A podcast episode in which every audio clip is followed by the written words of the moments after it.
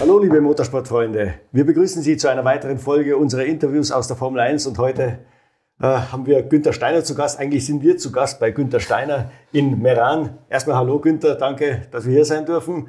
Ähm, wie schon gesagt, Meran ist eine Heimatstadt, du wohnst in Amerika. Wie oft bist du eigentlich hier in Südtirol? Hallo Michael, hallo Zuschauer, erstens mal. Äh, bin gerne dabei bei diesem Interview mit, äh, mit dir, Michael. Äh, ich, ich, wohne in Amerika seit 16 Jahren, ist mein Wohnsitz da. Ich komme aber jedes Jahr mindestens mit der Familie zweimal. Äh, wenn ich allein bin, komme ich auch manchmal vorbei, meine Mutter besuchen, nur einen halben Tag, wenn ich in Maranello bin, in, äh, am Firmensitz in Maranello, aber sonst gewöhnlich im Sommer. Und äh, im Sommer 22 hab, war ich eigentlich zweieinhalb Monate hier. In der Rennsaison in Europa war perfekt für mich. Ist mittendrin bei all den Rennen und äh, habe mich von da aus bewegt und sonst halt im Winter äh, zur Weihnachtszeit zwei Wochen. Ja. Über Haas gibt es ja viel zu berichten, viel zu erzählen. Es war eine turbulente Saison, aber fangen wir mal an. Ähm, die, der, der, der, der Vorlauf dieser Saison war ja so, dass du quasi auf ein Jahr, eigentlich wurden es dann wegen Corona zwei Jahre, mehr oder weniger verzichtet hast, um dich auf diese, dieses neue Reglement vorzubereiten. Erstmal, wie viel Mut braucht es zu sagen, okay, wir werden ein schlechtes Jahr äh, haben und auch dem Gene Haas zu erzählen, es wird vielleicht ein Jahr ohne Punkte. Wie schwer war es, ihn zu überzeugen von diesem Plan? Äh, ich glaube, es war nicht schwierig, weil ich habe meine äh, logischerweise mich gut vorbereitet, äh, ihm das äh, irgendwie zu erklären, wieso ich, man muss ja erklären. Und das war eigentlich nicht schwierig zu erklären. In der Formel 1, wir hatten 2020, äh, als die Pandemie ausgebrochen ist, haben wir alles, jede Entwicklung zurückgeschraubt, äh, weil Gene Haas nicht wusste, ob er dabei bleibt in der Formel 1 bis August, September 2020, bis das neue Concord Agreement gemacht wurde. Deswegen haben wir da alles zurückgeschraubt, wir haben keine Entwicklung gemacht in 2020 und dann 21, eben als er unterschrieben hat in 2020, dass, dass Haas in der Formel 1 bleibt, 21, äh, für 21 haben wir nichts entwickelt, außer was wir mussten mit den Änderungen äh, mhm. am Unterboden für hinten.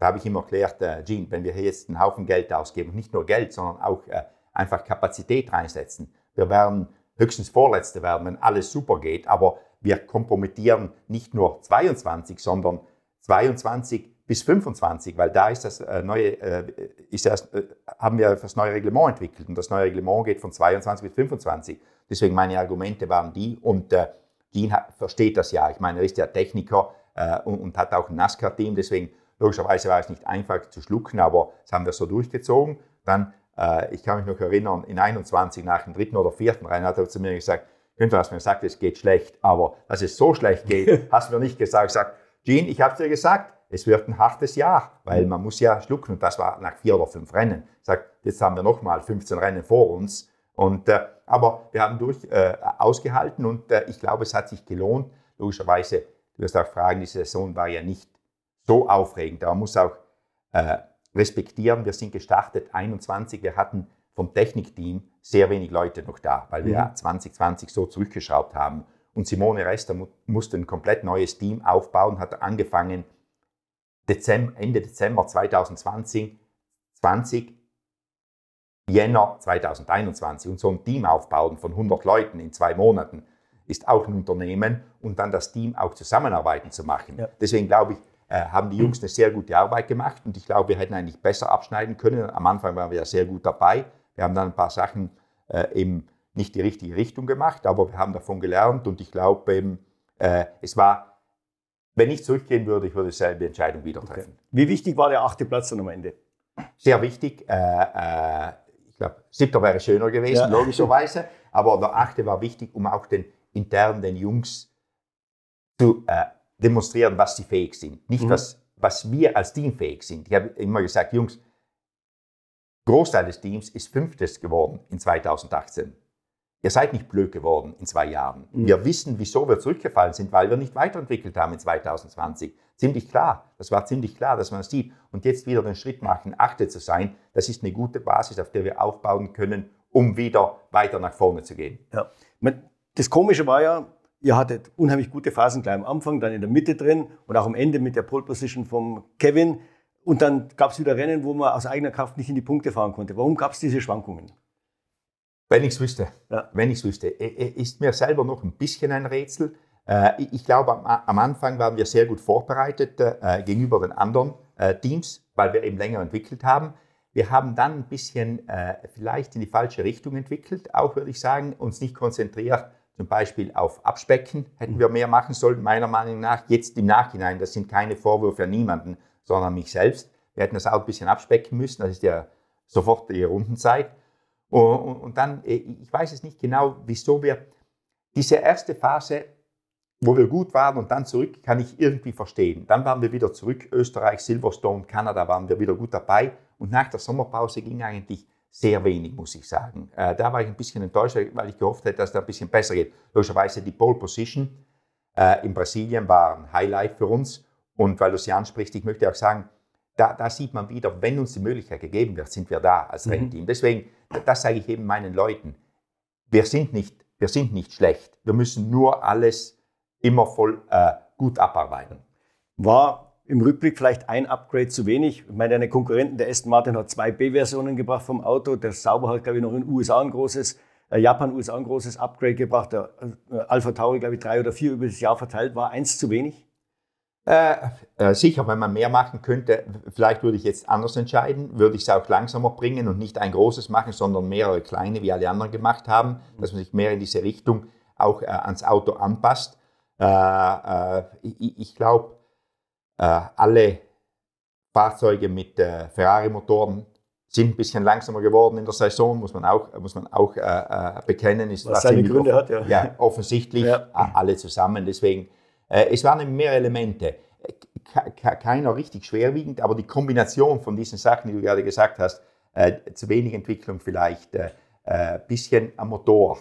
die anderen haben vielleicht mehr zugelegt am Motor. Mhm. Äh, all diese Kleinigkeiten haben uns eben zurückgeschmissen. Ja. Ähm, aber ist jetzt dann den Ingenieuren zu wenig eingefallen oder ist man da auch vom Budget her begrenzt gewesen in Bezug auf die Upgrades?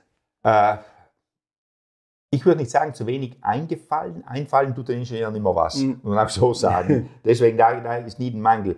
Äh, äh, vielleicht haben wir nicht genug äh, Abtrieb gefunden und dann logischerweise mussten wir auch mit dem Budget gut umgehen, um, äh, um nicht ans Limit zu kommen. Wir waren dieses Jahr ein bisschen unter dem Budgetdeckel, mhm. äh, muss man auch sagen. Äh, logischerweise die, die Unfälle haben nicht geholfen, Budget zu haben, zu entwickeln. Das mhm. waren auch Millionen und irgendwie geht ja, geht das Geld aus, aber nicht nur Geld, sondern auch Budgetdeckel. Wir waren dann am Ende doch noch ein paar Millionen, aber nicht weit weg vom Budgetdeckel, weil ich habe ja dann, wir haben wiederum Geld gefunden, äh, das wettzumachen oder teilweise wettzumachen, weil sonst äh, hätten wir überhaupt keine Upgrades bringen können. Ja.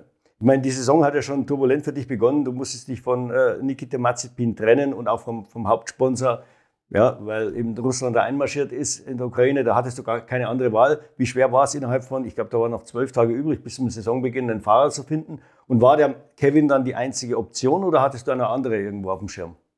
Nein, äh, äh, ich, ich, wie du sagst, es, es, war nicht einfach, aber äh, erstens mal, äh, du musst dann irgendwie schon äh, sicherstellen, wenn du den äh, Titelsponsor verlierst, dass du genug Geld hast. Das mhm. habe ich dann sichergestellt mit, mit Herrn Haas.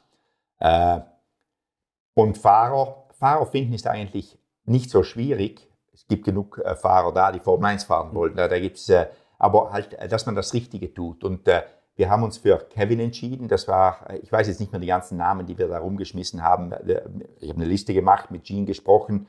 Äh, und, und, und, dann eben war Kevin und dann sagt äh, Gene auch, äh, was, was hältst du von Kevin? Sagt, ja, wenn es gehen würde, wäre das ziemlich gut, weil er kennt das Team, wir kennen ihn. Das hilft schon. Das mhm. hilft schon, wenn man, speziell wenn man nur diese kurze Zeit hat, äh, eine Fahrerin ins Cockpit zu setzen. Ich gesagt, ich, ich, kann ihn mal fragen, ob er aus seinem Vertrag rauskommt. Er hat ja einen Vertrag mit Peugeot für die äh, äh WEC, ja, mhm. Sportwagen-Weltmeisterschaft. Habe ihn angerufen, er war bereit und das ging dann ziemlich schnell. Deswegen es war zum Glück kein größeres Problem. Und ja, ich glaube, wir haben auch die richtige Entscheidung getroffen mit Kevin. Wiederum würde ich auch eine Entscheidung, die ich wieder treffen würde, wenn ich es heute gefragt würde. Äh, äh, es war einfach, wenn du einen Fahrer nimmst und der hat nur zehn Tage, wird es schwierig. Und ja. auch diese Punkte waren nur möglich für Kevin, weil er schon vorher bei Haas war. Mhm. Ja, und er hat ein bisschen Erfahrung auch ins Cockpit gebracht. Sonst hättest du ja nach wie vor zwei relativ unerfahrene Piloten gehabt mit Mazepin und mit Schumacher. Absolut. Ich meine, äh, äh, das muss man sagen, dass irgendwie war vielleicht eine Hilfe fürs Team, mhm. äh, äh, dass man sagt, man hat eine, weil sonst hast du wieder keine Referenz. Wir hatten ja. ja Mick und Nikita als Referenz auch vom Jahr vorher, wo wir eigentlich keine Referenz hatten oder nicht eigentlich, wo wir keine Referenz hatten, weil wir Letzte waren. Äh, deswegen, wir wussten nicht, wo wir sind fahrermäßig und jemanden reinbringen, wo von dem du weißt, wie gut oder wie schlecht er ist, das ist ja schon mal eine Hilfe. Ja. Auch wenn man weiß, dass er nicht jetzt der Weltmeister ist, aber man weiß, wie gut er fahren kann, was möglich ist. Ja. Und das war gut fürs ganze Team und für beide Fahrer, muss ich sagen. Ich glaube, es, ich glaube auch, es war eine Hilfe für mich, mhm. einfach eine Referenz zu haben, um Fortschritte zu machen. Ja. Nach hinten raus hat er ein bisschen abgebaut. Jetzt mal abgesehen von der Pole Position, die natürlich das Highlight war, aber man hat das Gefühl gehabt, nach hinten raus war er nicht mehr so in Form, wie er am Anfang war, der, der Kevin. Ja, äh, ähm, äh, muss ich dir recht geben. Wir haben auch sehr viel darüber gesprochen. Es gibt mehrere Gründe dafür wieder. Äh, äh, aber ist halt immer, Kevin hatte das schon ein paar Mal vorher in seiner Karriere. Deswegen, wir, wir müssen ihn einfach äh, motiviert halten. Äh, ich glaube, er ist jetzt, ich habe ihn jetzt vor Weihnachten zweimal getroffen bei, bei, bei Weihnachtsfesten. Und ich glaube, er ist jetzt wieder motiviert. Er braucht einfach immer wieder diese Motivation von etwas Neuem.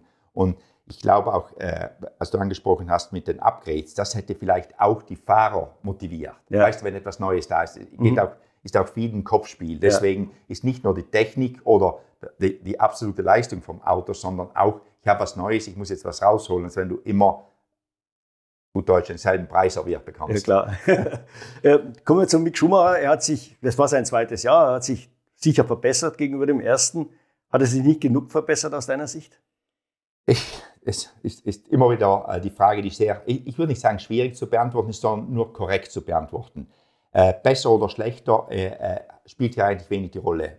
Was wir erreichen wollten, ist das Team zu verbessern. Ich glaube, äh, wir, wir, haben noch Potenzial, als Team besser zu werden. Und wie bringt man ein Team am besten weiter? Mit äh, Fahrern, die man weiß, was sie können und die das Team weiterbringen. Mhm. Und Mick leider ist leider ist nur in seiner zweiten Saison und es gibt eben Leute, die waren schon vorher da, die haben schon sieben, acht, zehn Jahre in der Formel 1 verbracht und die wissen einfach mehr. Und die können das Team dann weiterbringen. Und ja. deswegen haben wir das entschlossen. Es ging nicht darum, Mick war zu schlecht. Der, äh, Mick war zu schlecht, er hat sich sehr gesteigert, wie du gesagt hast, dieses Jahr. Er hatte, manche Momente waren sehr gut, muss ich sagen, waren wir alle positiv überrascht, mhm. was er gebracht hat. Aber als äh, im Gesamtpaket einfach das Team weiterzubringen, dass wir anschließen können an was wir gemacht haben in 2018, haben wir entschlossen, einen, wieder einen erfahrenen Fahrer zu bringen, wie wir schon damals hatten, als wir eingestiegen sind in die Formel ja. 1. Wir hatten das erste Jahr Roman und Esteban und bei Esteban hatten wir so etwas Ähnliches. Esteban war nicht schlecht, nur wir haben gesagt, wir bräuchten jemanden, der ein bisschen mehr Erfahrung hat. Mhm. Und deswegen haben wir jetzt hier den zwei und jetzt haben wir noch mehr Erfahrung, weil Kevin hat in der Zwischenzeit sieben Jahre in der Formel 1 gefahren, sowas, glaube ich, genau, sowas ja. ungefähr, ja. weiß auch nicht. Und äh, mit Nico, äh, der ist lange in der Formel 1 gewesen und immer in einer Position, wo wir eigentlich hinwollten. Und der hat ja. die Teams dahin gebracht. Das hat ja alles einen Grund, wieso wir mhm. Nico nehmen. Das ist ja nicht, äh, äh weil wir ihn lieb haben. Es mhm. gibt ja einen, einen Performance-Grund, wieso wir den geholt haben. Ja. Bei Mick hatte man so nach, gerade England, Österreich, hatte man das, den Einbruch, so jetzt es ist der Durchbruch da. Dann ging es aber nicht mehr weiter. Wie, wie erklärst du dir das? Ich, ich, weiß nicht, man muss auch sagen, auch schon in Kanada war er nicht schlecht ja, dabei. Genau. Kanada, Silverstone und Österreich mhm. war sehr gut ich, ich würde sagen, die zweite Saisonhälfte war auch ziemlich besser, muss mhm. man sagen. Und die, die Entscheidung war nicht einfach für uns. Wir haben nicht jetzt entschlossen, äh, nach fünf Grand Prix, logischerweise die Frustration nach fünf Grand Prix war groß. Ja. In Monte Carlo, ich meine, äh, nach Jeddah Monte Carlo die Frustration schon groß. Die zwei Totalschäden. Genau, zwei Totalschäden. Äh, da, da, wird man frustriert. Da, mhm. da sagt man manchmal Aussagen, die man nicht so richtig überdenkt. Mhm. Und ich kenne mich ja selbst. ich bin ein bisschen schnell in diesen Aussagen. Aber es war eine sehr, nicht eine einfache Entscheidung. Wir haben wirklich gewartet, weil wir nicht wussten genau, was das Beste ist fürs Team. Das habe ich ja immer so gesagt, auch gesagt, wir hatten keine Eile, mhm. die Entscheidung zu treffen. Sie haben gesagt, warten wir noch ein bisschen, schauen, wie weit es geht. Haben gesagt, ich glaube, es ist einfach besser fürs Team, das Team weiterzuentwickeln, einen erfahrenen Mann zu holen. Wieso er, die, äh, äh wie, wieso er dieses Highlight hatte, ich glaube, das Auto war auch in einem guten Zustand für die, für die drei Rennen. Kevin war auch immer gut dabei da. Und nachher, aber in der zweiten Saisonhälfte, glaube ich, vom Performance her im Gesamten war er nicht viel schlechter als Kevin, muss man mhm. auch so sagen. Aber wiederum, ist, ich glaube, Kevin ist ein bisschen zurückgefallen. Mhm. Wie sehr hat die ganze, die Gesamtsituation dann vielleicht auch zur Entscheidung beigetragen? Ich meine, Mick Schumacher ist ein Name, ja, da ist eine riesige Erwartungshaltung, jetzt nicht bloß von, von, von sagen wir mal, äh, dem Team, sondern auch von, von den Leuten außerhalb, einfach da, wegen des Namens Schumachers. Und dann gab es natürlich verschiedene Leute, die da mitreden wollten und dir äh, vorschlagen wollte, wollten, wer bei dir zu fahren hat und wer nicht. Ähm, hat das irgendeine Rolle gespielt, diese bisschen vergiftete Atmosphäre, die dadurch entstanden ist? Äh, klarerweise, der, der, Nachname Schumacher ist Fluch und Segen, ja. ist, ist, auch etwas, was äh, bekannt ist. Äh, äh die, die, die, wie, du, wie, du, richtig sagst, die, Leute glauben alle, sie haben ein Wahlrecht im Formel-1-Team. Aber äh, ich glaube, das Wahlrecht haben nur Leute, die, die dem Team angehören oder denen das Team gehört. Mhm. Das muss man auch mal so sehen, weil die, öffentliche Meinung, wenn du nichts dazu beiträgst, weder finanziell noch etwas anderes, sondern nur eine Meinung hast. Äh, ich habe auch immer eine Meinung, wenn ich Fußball schaue oder so, wer wohin sollte. Aber meine Meinung zählt nicht, das weiß ich, weil ich kein Stimmrecht habe. Das ist einfach so im Leben. Und deswegen hat es Einfluss, es ist lästig, Einfluss auf die Entscheidung hat es keine. Okay. Wir, wir, sind da, äh, wir, wir bleiben da ziemlich klar und logischerweise einen Schuhmacher äh, nicht erneuern. Ich, ich meine jetzt einen Schuhmacher, Mick nicht erneuern, weil ich habe eigentlich mein Verhältnis mit Mick, die zweite Saisonhälfte war besser als das eineinhalb Jahr davor, muss ich auch so sagen. Und äh, äh ich glaube, wir können uns auch in die Augen schauen, ohne Probleme. Äh, die Entscheidung ist nur aus dem Grund gefallen und ich lasse mich da nicht von Leuten beeinflussen, die eine Meinung haben, aber keine Verantwortung. Ja. Deswegen, äh, das muss man einfach so sehen und da, da, muss man gerade stehen. Wenn auch zu mir jemand sagt, dass ich alles falsch mache, soll ich es halt sagen. Das, das, das geht, äh, ich meine, das ist so das Leben. Man kann nicht allen alles recht machen. Und da bin ich komplett äh, relaxed darüber. Hat Mick jetzt eine gute Entscheidung getroffen, äh, bei Mercedes als äh, Reservefahrer anzuhören? Ähm, ich, ich, glaube, es gibt die Möglichkeit, in der Formel 1 eben präsent zu sein. Man, man, man, kennt ja, wenn man nicht präsent ist, ist man schnell vergessen und er bleibt da. Ich kenne nicht seinen Vertrag, was er, äh, wie viel er Simulator fährt, wie viel er Test fährt ja. und, und so weiter. Hab, ich habe kein, ich habe keine Details, aber bestimmt, es ist nicht eine schlechte Entscheidung. Mhm. Kommen wir zu Nico Hülkenberg. Ähm, ihr wart ja schon mehrmals im Verlaufe der, der Zeit, der Haas jetzt der Formel 1 dabei ist, schon näher dran, vielleicht ihn sogar schon vorher mal ins Team zu bringen. Jetzt hat es geklappt. Ähm, auch hier wieder war das wie bei Kevin Magnussen die erste Option? Äh, wenn man durch die Namen, irgendwann geht man eine Liste durch und dann irgendwie kristallisiert sich ein Name raus, der, mhm. der, der, der äh, die logische Entscheidung ist. Ja dann muss man sagen, das ist die logische Entscheidung. Können wir es erreichen?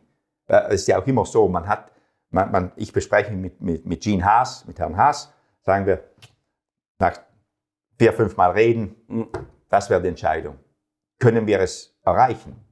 Bis jetzt, was ich erreichen wollte, gewöhnlich mit äh, Sachen, kann ich erreichen. Ich, ich, ich gebe mein Bestes und wenn es klappt, klappt es. Wenn es nicht klappt, habe ich wenigstens mein Bestes gegeben. Und deswegen, aber äh, es ist einfach so, du gehst die Liste durch, durch die Fahrer und dann äh, dasselbe. Jeder hat dieselbe Liste, jeder weiß ja, wer auf dem Markt ist. Und mhm. dann gehst du durch und du sagst, wer ist der Beste für Haas in diesem Moment? Kommt, ich glaube, da wäre jeder auf den Namen Nico Hülkenberg gekommen. Okay. Da, da habe ich keine, äh, da habe ich kein irgendetwas erfunden, was sonst niemand gesehen hat. Ich glaube, das war äh, einfach die, die logischste Entscheidung für uns. Wie hast du den, ihn am ersten Testtag da in Abu Dhabi erlebt? Äh, ich war nicht beim Test, ich habe nach, nach, äh, nachher mit ihm gesprochen. Die Ingenieure waren happy mit ihm. Ich habe mit den Ingenieuren logischerweise gesprochen, gefragt, wie es gelaufen, äh, waren happy. Und Nico, wie wir ihn können, ja, aber er, es war alles okay. Er war auch happy. Wir müssen noch da und da arbeiten. Fängt jetzt schon an, wo wir arbeiten müssen, dass wir schneller werden, was ja gut ist, was den Leuten ja gefällt, ja. wenn sie angetrieben werden, mhm. positiv angetrieben werden, nicht negativ.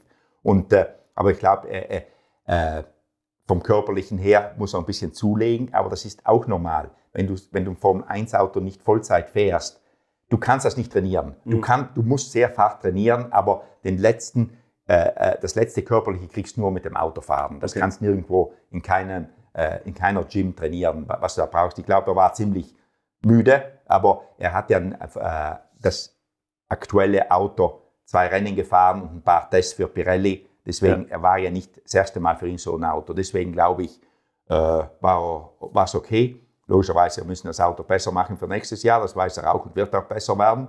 Aber im Gesamten eigentlich äh, soweit alles gut. Mhm. Du hast ein weiteres Highlight war, du hast am Ende der Saison einen neuen Hauptsponsor mit MoneyGram gefunden. Äh, seid ihr nächstes Jahr dann am Budget Cap?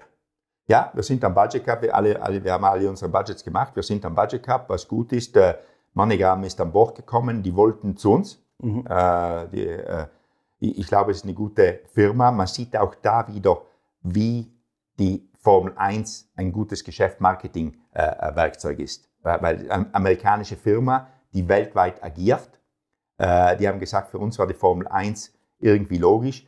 Wir wollten nicht auf ein großes Team raufspringen, weil da gehen wir unter. Mhm. Äh, wir sind eher wie Haas, wir kommen von unten rauf und kämpfen mit. Äh, äh, und äh, haben auch gesagt, bei euch gibt es immer was, was los ist. Und äh, ich glaube, das hört auch nicht auf. Und ich habe denen dann gesagt, und wir probieren nicht ein Drama zu machen. Ja. Stell dir mal vor, wir würden probieren, aber ja. nein, die sind sehr happy mit dem Sponsorship bis jetzt. Die haben ja die letzten vier Rennen waren sie schon dabei und äh, das ist sehr gut und auch für uns äh, finanziell logischerweise ist nicht nur äh, nächstes Jahr, sondern ist ja ein langfristiger Klar. Vertrag, dass man einfach äh, die Zukunft voll im Griff hat finanziell. Aber was kannst du dir, also was kann sich das Team nächstes Jahr mehr leisten als jetzt?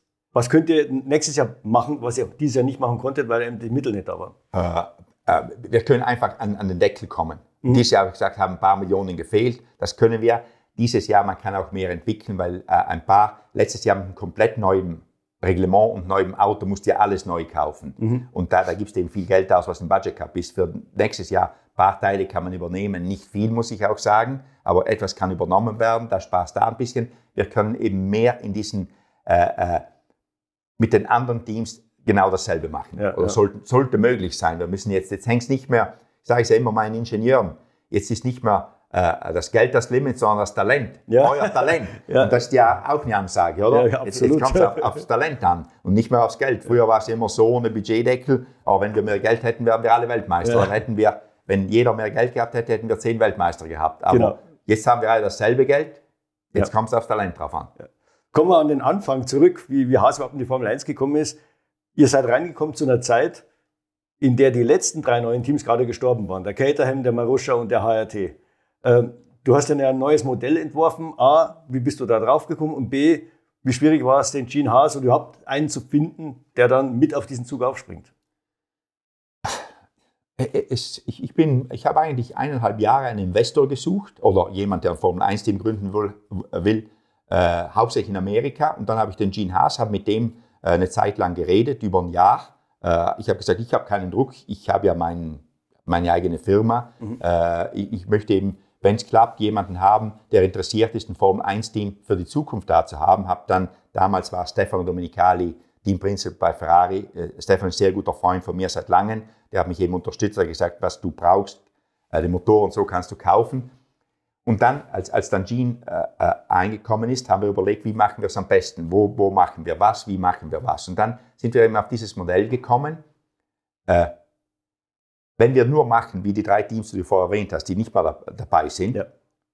nur mehr machen dasselbe, wieso sollen wir erfolgreich sein? Wir sind nicht in, das waren gute Leute, das waren nicht Idioten, die das genau, gemacht haben, ja. das waren äh, qualifizierte Leute.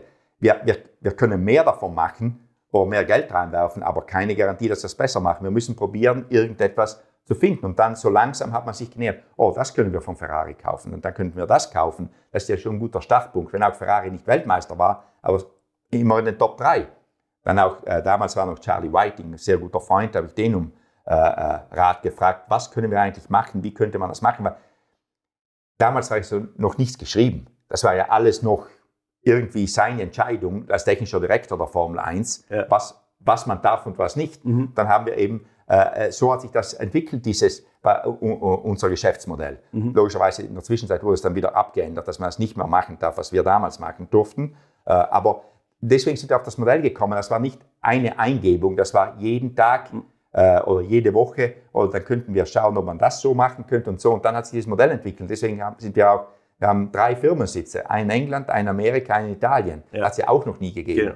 Und du kannst dich ja sicher daran erinnern, jeder hat uns gesagt, das wird nie klappen, aber wir haben Punkte gemacht beim ersten Rennen. Mehr Punkte als die ganzen anderen Teams in den letzten, oder nicht die ganzen, die anderen Teams, die neu gekommen sind oder neuesten ja. Teams in den letzten drei Jahren gemacht haben, haben wir im ersten Rennen gemacht. Deswegen, ich glaube, manchmal muss man halt ein bisschen äh, querdenken. Ja. Äh, aber sagen wir so, sollte jemals wieder ein neues Team in die Formel 1 kommen, die, es geht eigentlich nur noch dieser Weg, oder? Oder kann einer heute von der grünen Wiese aus bei der, bei der Komplexität dieses Sports überhaupt noch von Anfang an einigermaßen erfolgreich sein? Meine Meinung ist, sehr, sehr schwierig. Nichts ist unmöglich. Ja. Ich sage immer, äh, ich, ich will nicht, es gibt immer jemanden, der sehr gut ist in Sachen, aber es ist sehr, sehr schwierig. Du hast, und das, wie, genau wie wir es gemacht haben, kannst du ja auch nicht mehr machen. Wir hatten ja freie, freie Windkanalzeit damals. Wir ja, hatten ja stimmt, kein ja. Limit. Ja. Jetzt, wenn du als neues Team kommst, hast du sofort die Limits da. Mhm. Äh, Budgetdeckel hast du ja auch sofort da. Wir hatten keinen Budgetdeckel, obwohl wir, in, wir wären im Budgetdeckel geblieben. Du kannst auch nicht mehr so viele Teile übernehmen, wie wir übernehmen konnten. Damals ist ja auch alles limitierter geworden. Es ist viel, viel schwieriger. Deswegen, ich sehe es eigentlich ziemlich schwierig, ein Team von, der, von Null aufbauen und alles selbst machen. Mhm.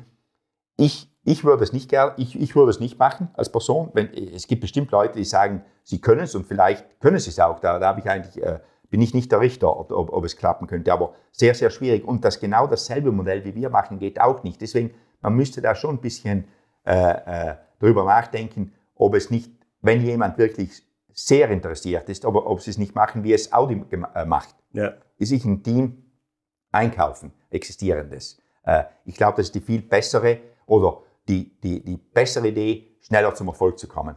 Warum hast du dann den zweiten Schritt nicht gemacht? Also man kann ja sagen, okay, wir steigen jetzt ein mit 60, 70 Prozent von Ferrari und machen das, was wir machen müssen, laut Reglement. Aber dann so nach drei, zwei, drei Jahren fangen wir auch an, ein paar andere Sachen zu machen. Aufhängung, Getriebe, damit wir unabhängiger werden. Warum ist der zweite Schritt eigentlich nie passiert? Äh, der zweite Schritt ist nie passiert. Ich glaube, da sind wir auch dann in 2020 reingekommen, ziemlich schnell. Äh, äh, eine gewisse Planung war da, das zu machen. Dann ist 2020 gekommen, wo wir so weit nach hinten geschmissen worden sind, dass, das, dass ich das aus dem Fenster, da, da, da, das war nicht mehr, um was ich mich kümmern musste. Ich mhm. musste mich kümmern, das Team am Leben, zum Überle am Leben zu halten. Genau, ja, am ja. Leben zu halten. Das war auf einmal Priorität. Und jetzt, logischerweise, Jetzt sind wir wieder zurück auf den Beinen. Jetzt müssen wir noch einen Schritt machen, das ein bisschen besser werden, weil 2018 war sicher die Überlegung da, einen Schritt nach vorne zu machen. Da habe ich aber einen Plan geschrieben, wie man den nächsten Schritt macht. Und dann mhm. ist 2020 gekommen, habe ich das wieder auf die Seite gelegt. Und okay. dann ist der Budgetdeckel gekommen und das müsste man wieder von Neuem anfangen. Und ich glaube, ich fange darüber wieder an nachzudenken. Äh, wir fangen 23 an, sehen, wo wir sind und dann schauen, was der nächste Schritt ist, um ein bisschen mehr in diese Eigenständigkeit zu zu kommen, mhm. äh, äh, dass man nicht mehr so abhängig ist von einem Hersteller. Ja. Aber das ist der nächste Schritt und wie gesagt, ich hatte das mal angefangen durchzudenken und dann haben wir die Watschen bekommen von Corona und dann äh, wurde das in die Schublade ja. gelegt. Weil der Sauber behauptet ja, es ist billiger, sein eigenes Getriebe zu bauen, als eins bei Ferrari einzukaufen. Äh, ich, ich glaube auch Sauber hat, hat den Vorteil, die hatten noch die Leute da von früher, die haben das ja auch schon mal gemacht unser Unterschied ist, und ich unterschätze das nicht, weil ich sage immer, die Leute in der Formel 1 sind alle gut. Wir müssten komplett von Null anfangen, mhm. das zu machen. Und das respektiere ich. Bei Sauber muss man sagen, deren Entscheidung war sicher da, die hatten Erfahrung, ein eigenes Getriebe zu machen. Wir haben keine. Mhm. Wir fangen von Null ja. an. Und deswegen muss man da fast ein Jahr parallel gehen. Aber das kostet dann auch mehr Geld. Das ist aber Geld, was im Budgetdeckel ist, weil dann kaufst du das Getriebe und hast eine eigene äh, Entwicklung parallel. Du musst auch dann aufpassen, dass du nicht auf einmal wieder in diesem Jahr äh, auf der Strecke einen Schritt zurück machst, um dann einen nach vorne zu machen. Und, und da muss man eben aufpassen, das alles abzudecken. Es mhm. ist nicht so einfach zu sagen, jetzt gehe ich mein eigenes Getriebe machen für 24. Ja. Weil so einfach sind die Getriebe nicht. Aber wenn der Gene sagen wir mal, irgendwann mal sein Team verkaufen wollte, müsste es ein bisschen unabhängiger sein vom Ferrari, weil sonst kaufst du ja als Käufer jetzt die Abhängigkeit mit, was vielleicht ein Käufer gar nicht will. Aber ich glaube, in, zwei, drei Jahren könnte man von der Abhängigkeit weg. Der, okay. Das ist auch mein Ziel. Ich meine, man sieht es ja auch bei Audi, die haben ja auch nicht 100% gekauft gleich und dann los geht's. Die, die, die steigen langsam ein, um sich aufzubauen. Die bauen sich ja auf und kaufen Team. Deswegen, das könnte man auch so parallel machen. Deswegen, da sehe ich kein, äh, es ist immer ein Problem, aber es ist ein lösbares Problem, was mir eigentlich keinen Kopfzerbrechen macht. Das, das größte Problem im Moment für jemand, der es kaufen will, Gene will es nicht verkaufen. Ja. Äh, zum Schluss äh, über die Formel 1, mein, äh, das Gesamtbild, wenn wir uns das anschauen, als ihr eingestiegen seid, hatte die Formel 1 schon seine Probleme. Man, man brauchte unbedingt zehn Teams, da waren einige so, so, halb am Sterben. Jetzt boomt die Formel 1. Wie ist das zu erklären? Wenn ich es nur wüsste. Ja. Ich meine, wie, wie, du sagst, das ist, das ist ein Boom, der irgendwie in die letzten drei Jahre, ich würde nicht sagen, aus Nichts gekommen ist. Es ist sicher, kommt von was. Ich glaube, das ist einfach die Übernahme von Liberty Media und das Vermarkten der Formel 1, wie sie es gemacht haben. Die haben ein paar Glücksgriffe gemacht mit dieser Netflix-Serie Drive to Survive, äh, die bei jungen Leuten sehr gut ankommt, weil es gibt ja, äh, wenn man jetzt schaut, es sind so viele junge Leute da, die die Formel 1 nur leben. Ich, ich, ich heiße Netflix-Generation. Die mhm. können Formel 1 nur, seit es Netflix gibt. Die, die ja. interessiert nicht, was vor, nicht, nicht, das ist übertrieben, aber wenig, was vorher war. Die wollen nicht die Historie wie die richtigen, wie wir zwei alten ja. Männer hier, ja. die die Historie kennen und wissen, woher es kommt, die ganzen Namen. Die mhm. kennen das nicht. Die sehen das als Spektakel, die da mitgerissen wurden von, von dieser Serie. Äh, äh, schau auf den Rennen, was da los ist im Moment. Äh, das, Programm, das Programm rund um den Sport ist so viel größer geworden, was mhm. logischerweise viele junge Leute anzieht. Äh, alle, alle Rennen oder die meisten Rennen sind ausverkauft äh, oder sogar eine Warteliste für Karten.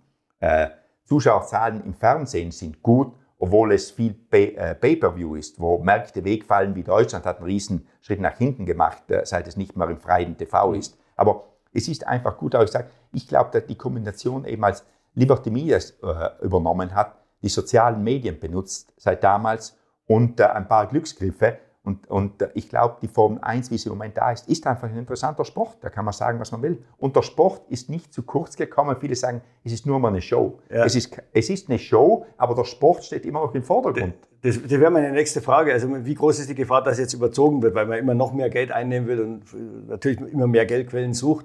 Also in Miami hat man schon ein bisschen das Gefühl gehabt, es war eine Riesenparty und die Leute, manche Leute haben halt die Formel 1 ertragen, dass sie da im Rahmenprogramm mitfährt.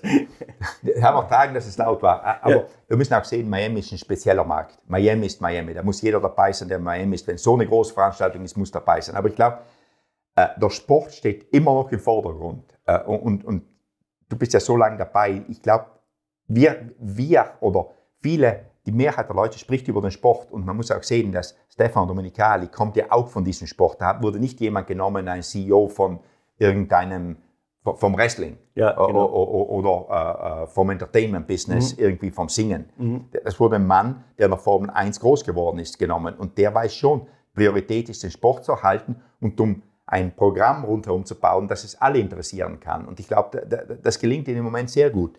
Logischerweise äh, muss man den, äh, Formel 1 jetzt stabilisieren. Wir können nicht weiter so nach mhm. oben. Wir haben jetzt nächst, oder nächstes Jahr 23 Rennen, sollten ja 24 werden, aber China wurde dann abgesagt.